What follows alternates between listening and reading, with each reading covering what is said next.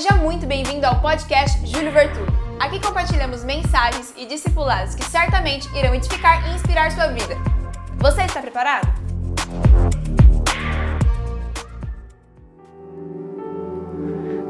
Quantos pode ser amém? É o contraste da fragilidade da cruz. Como pode? O seu rei morrer numa cruz? Como pode o seu Deus morrer numa cruz?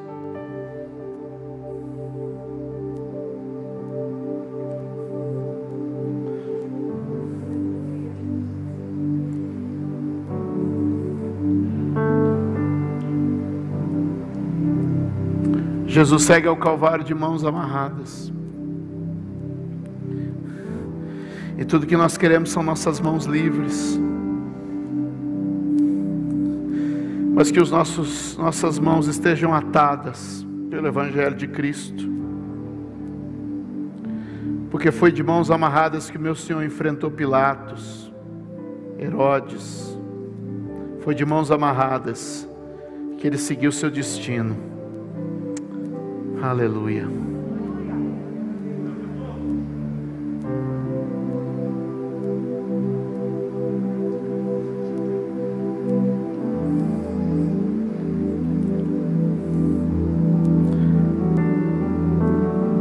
Eliakim? O nome Eliakim significa estabelecido por Deus.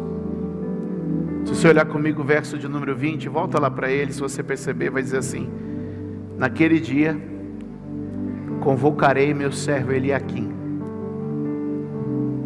Naquele dia convocarei meu servo Eliakim. Ele aqui não é alguém que chega porque conquista o espaço. Ele aqui é alguém que chega porque Deus o convidou.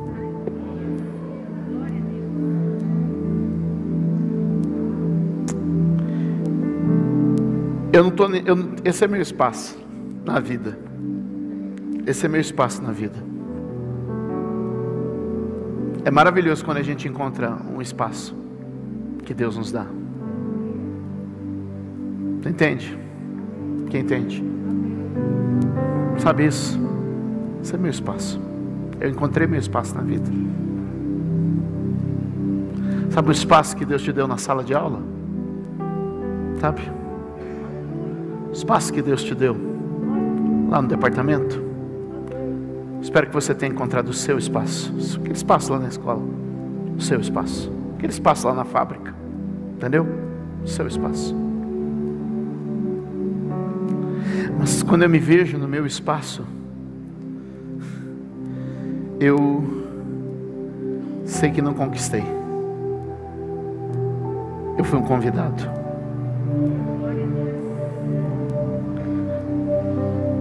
Escreve aí, escreve a diferença. Ingresso ou convite? Escreve isso. Ingresso ou convite? Sabe qual a diferença? O ingresso eu pago o convite eu recebo. Ele quem ascende ao posto, porque Deus o convida. Ele diz: Naquele dia eu vou convidar, eu vou convocar, eu vou chamar, eu vou enviar um convite a Ele aqui. Ele aqui não vai conquistar o seu espaço, eu vou convidá-lo. Ele aqui não vai chegar pela sua força, ele aqui vai chegar pela minha chamada.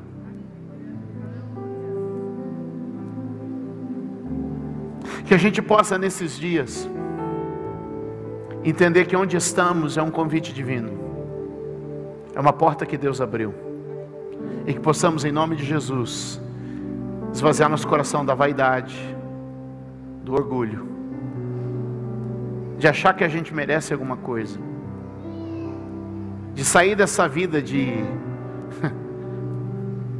sabe, paguei o preço para chegar aqui e dizer assim: Cheguei onde Deus me convidou, cheguei aonde Deus me trouxe, estou onde Deus me pôs, sirvo onde Ele me colocou. O texto diz: naquele dia eu chamarei ele aqui. É uma convocação, é um chamado. É por isso que Jesus disse aos seus discípulos: Não fostes vós que me escolheste, mas eu escolhi a vós. Não fui eu que encontrei Jesus, foi Jesus que me encontrou. O perdido era eu. Ele sabia exatamente onde estava e por onde andava.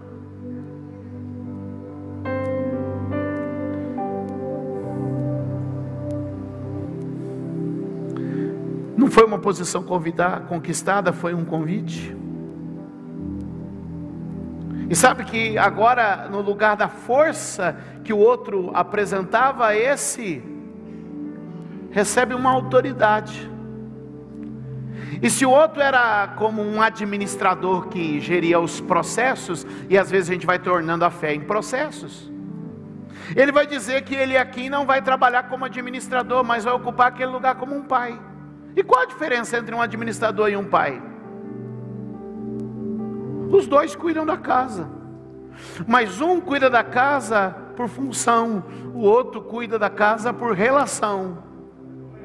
Um cuida da casa visando o processo e o resultado, o outro cuida da casa visando a pessoa e quem ele forma. Quem está comigo?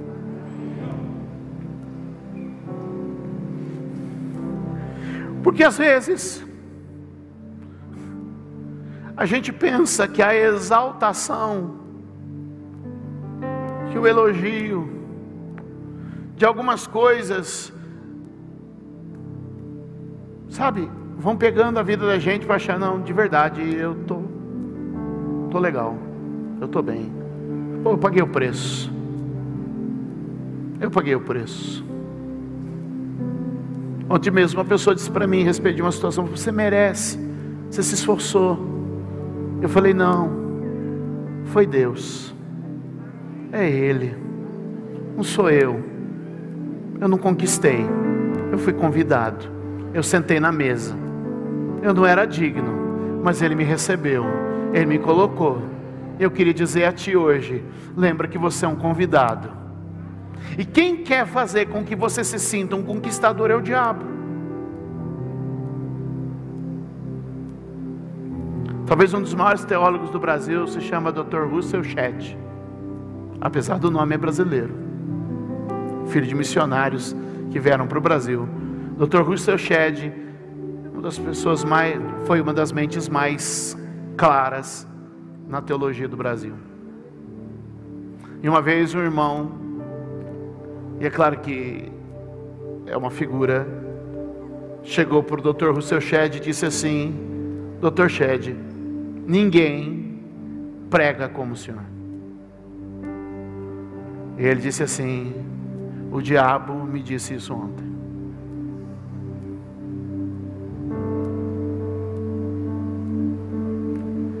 Porque na nossa mente, a lógica do merecer, do conquistar, de exibir a força, como se a gente tivesse série A, série B série C. Ali vai um crente série A, ali vai um crente série B, ali vai um crente série C. É uma lógica que tem feito da vida da gente uma vida orientada por resultado. E a gente está se encantando. A gente se encanta com bilhão, milhão, a gente se encanta com isso, com aquilo. E lembra do pragmatismo, aquela palavra que eu iniciei falando? Que vale o resultado? Quantas pessoas tem na igreja? Ou como eu fui promovido e que salário eu tenho agora? Ou quantas pessoas é, você lidera agora hoje na empresa? Cada um de nós tem um número mágico, sim ou não? Ah, se eu alcançasse esse número. Cada um de nós. E essa palavrinha que eu disse para vocês no começo, que é o pragmatismo, é uma ideia de resultado. Ou seja, se dá resultado é porque é bom. Se dá resultado é porque Deus está nisso. Se dá resultado é porque, de fato, Deus está ali.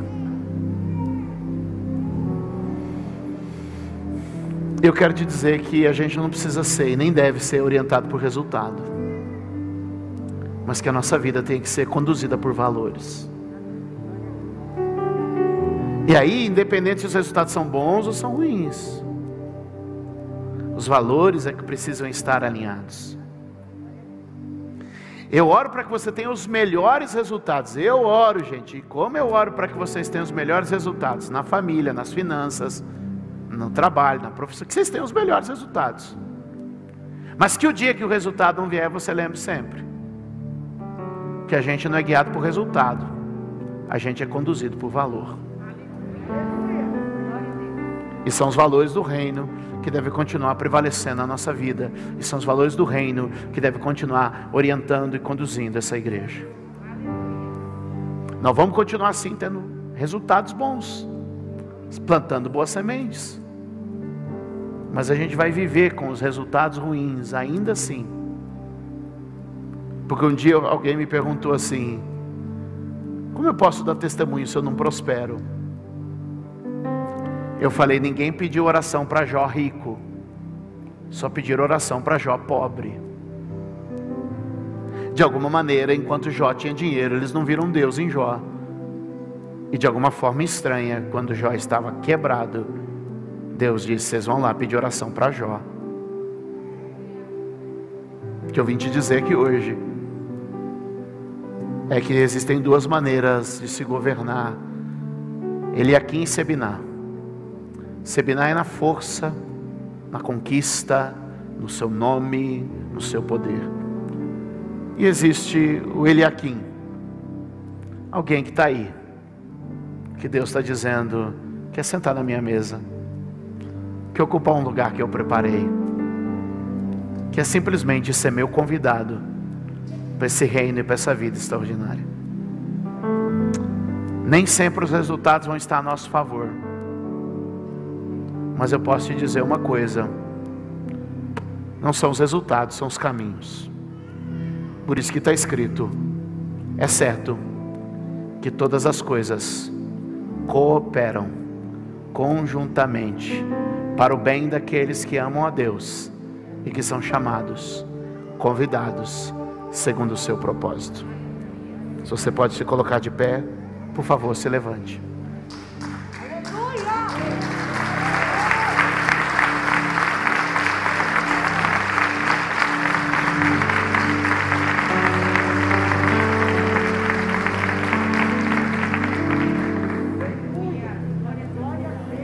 Me desculpa se eu não disse que sua vida ia ser só vitória. Nem que você deveria se tornar um super crente. Que se reveste, que se veste de uma capa para enfrentar todos os males do mundo. Eu oro para que Deus te abençoe. E que a gente faça um caminho de volta diferente do caminho que a gente veio. Deus está neste lugar. Deus está na sua igreja. Deus está entre o seu povo. Se você pode orar, ore. Como você se sentir melhor. Meu testemunho não é o que eu conquistei, mas é como eu caminho, como eu me comporto, como eu vivo diante do que a vida me oferece. Que o Espírito Santo faça de nós uma igreja melhor e cheia da Sua presença.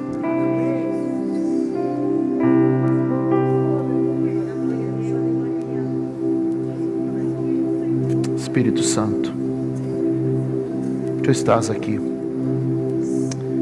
e Tua presença está entre nós.